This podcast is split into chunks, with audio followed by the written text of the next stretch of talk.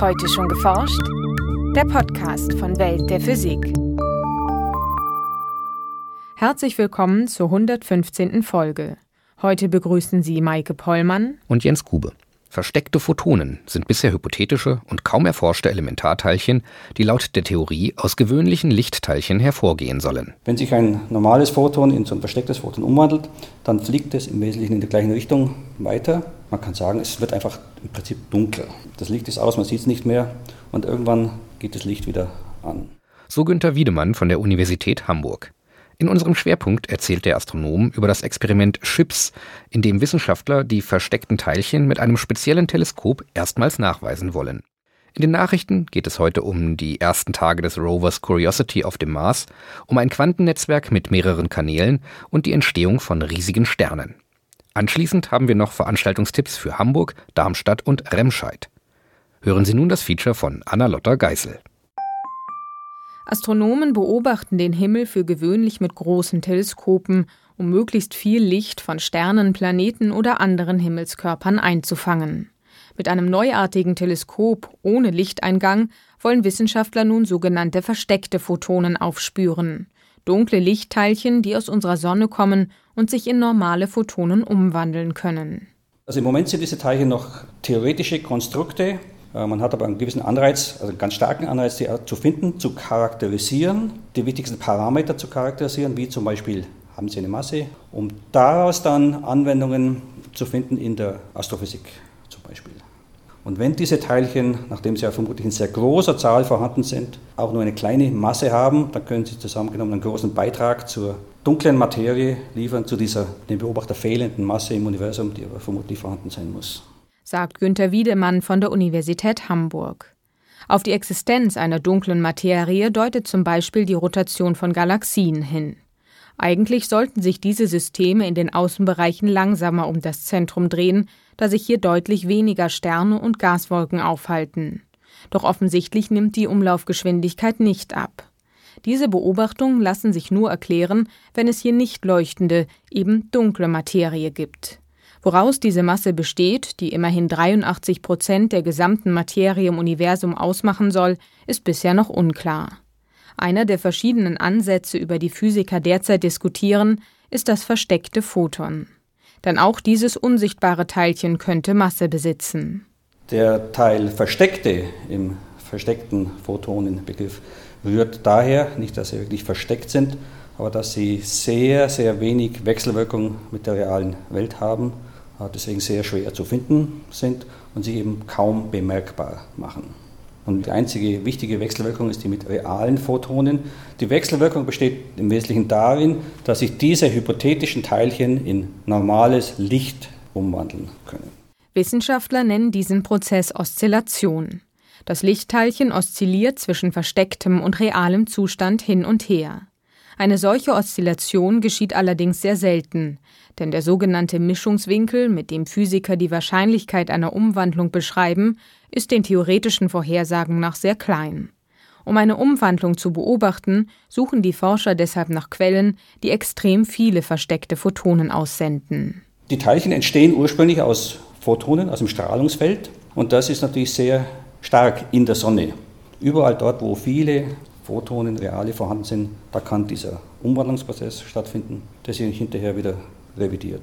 Ganz selten, aber aufgrund der großen Zahlen doch in ausreichender Häufigkeit. Im Experiment Solar Hidden Photon Search, kurz CHIPS, an der Hamburger Sternwarte wollen Wiedemann und seine Kollegen diese versteckten Photonen nachweisen. Dafür richten sie ein spezielles Teleskop auf die Sonne, um so das Licht zu messen, das nach der Umwandlung eines versteckten Photons in ein normales Lichtteilchen entsteht. Haben sich die versteckten Photonen aber einmal in reale Photonen umgewandelt, kann man sie nicht mehr von den restlichen Lichtteilchen der Sonne unterscheiden. Deswegen müssen wir alle Lichtteilchen aus unserem Detektor heraushalten, die nicht aus versteckten Photonen zurückverwandelt wurden. Und das machen wir einfach dadurch, dass wir ein großes Volumen, möglichst großes Volumen nehmen oder unser Teleskop in einen großen lichtdichten Kasten reinstecken, in dem diese Rückverwandlung stattfindet.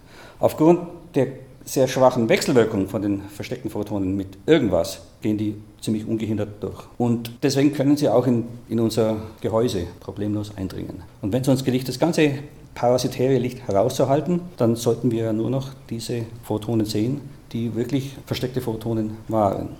Das lichtdichte Gehäuse, in das die versteckten Photonen eindringen, besteht aus einem etwa viereinhalb Meter langen Metallrohr, in dem sich ein Lichtsensor befindet.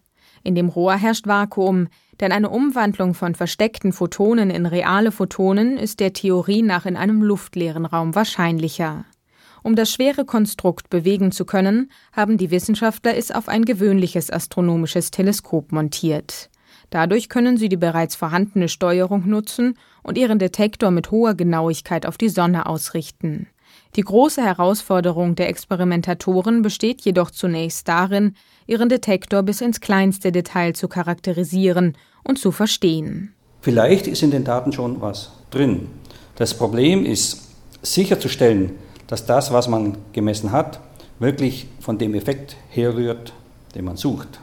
Wir müssen viele Vergleichsmessungen machen.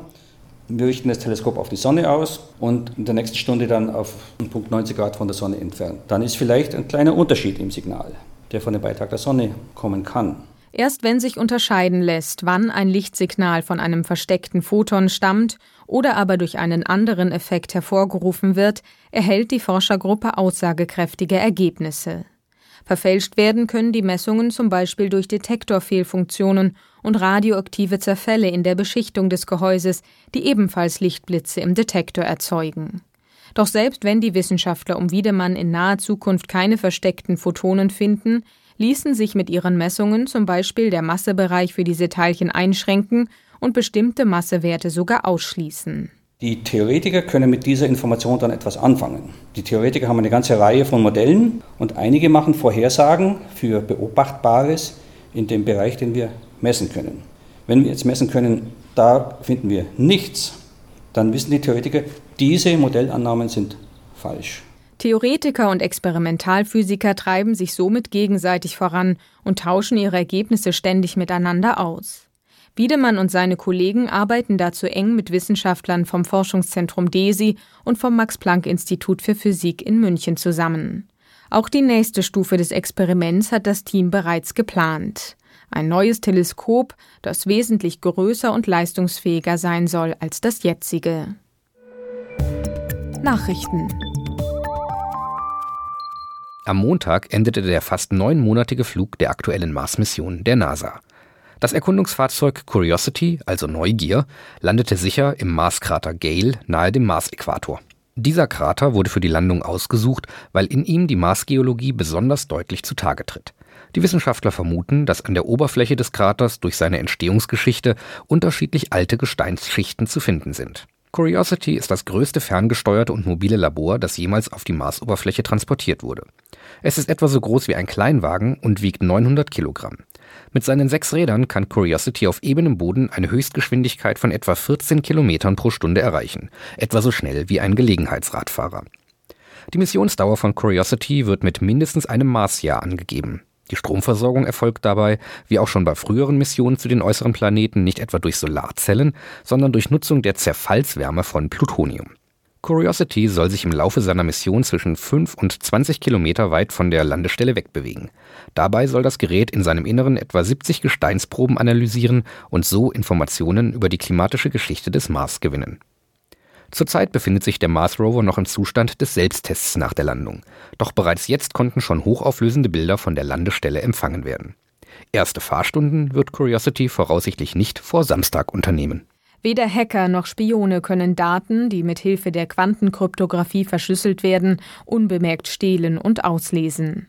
Ein wichtiger Schritt hin zu einem globalen und sicheren Quantennetzwerk gelang nun Physikern in China. Sie teleportierten den Quantenzustand eines Lichtteilchens über eine Distanz von rund 100 Kilometern, wie sie in der Zeitschrift Nature berichten. Bereits vor fünf Jahren war es Wissenschaftlern in einem ähnlichen Experiment gelungen, miteinander verschränkte Photonen über einen Laserstrahl zwischen den Kanareninseln Teneriffa und La Palma zu koppeln. Doch im Unterschied zu diesem damals 144 Kilometer langen Informationskanal konnten die Forscher nun drei Empfangs- und Sendestationen über zwei getrennte Wege quer durch die Luft miteinander verknüpfen. Eine solche rudimentäre Vernetzung von Kanälen für Quanteninformation bildet die Grundlage für komplexere, erdumspannende Kommunikationssysteme, bei denen die verschränkten Lichtteilchen zum Beispiel über Satelliten geleitet werden. Sollte ein Unbefugter versuchen, ein solches verschränktes Photon auszulesen, wird dieser Angriff über das gekoppelte Photon vom Sender unmittelbar erkannt. Das ermöglicht eine perfekte Absicherung gegen unerlaubten Zugriff auf digitale Daten. Zusammenstöße in dichten Sternhaufen können zur Entstehung von extrem großen Sternen mit mehr als dem 300-fachen der Masse der Sonne führen. Das zeigen aufwendige Computersimulationen des Sternhaufens R136 in der großen Magellanschen Wolke, einer Satellitengalaxie der Milchstraße. Die Entdeckung von vier Riesensternen in diesem Sternhaufen hatte vor zwei Jahren die bislang als gesichert geltende Obergrenze von 150 Sonnenmassen für Sterne in Frage gestellt. Ihre neuen Erkenntnisse präsentierten die Forscher im Fachblatt Monthly Notices of the Royal Astronomical Society.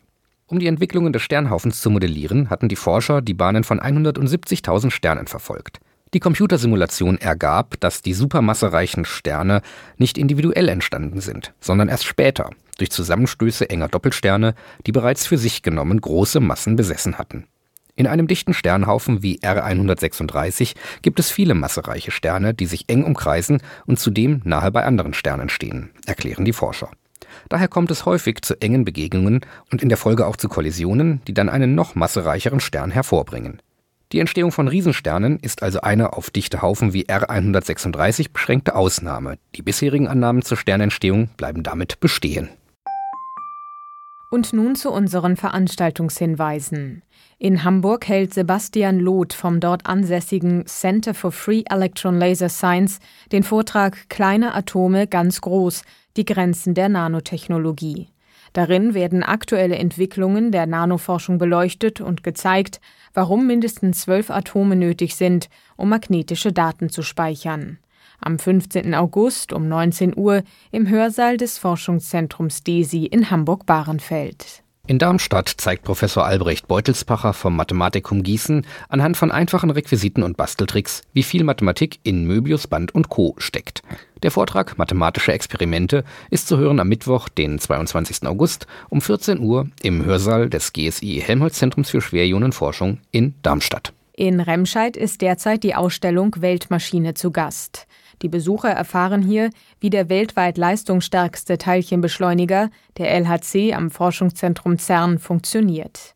Anhand von Fotos, Plakaten und Originalexponaten wird gezeigt, wie Physiker mit dem LHC die fundamentalen Gesetzmäßigkeiten und elementaren Bausteine der Natur untersuchen. Zu sehen noch bis zum 28. Oktober 2012 im Deutschen Röntgenmuseum in Remscheid. Das war's für heute. Bleiben Sie wissenschaftlich und laden Sie uns auch nächstes Mal wieder herunter. Welt der Physik wird Ihnen präsentiert vom Bundesministerium für Bildung und Forschung und der Deutschen Physikalischen Gesellschaft.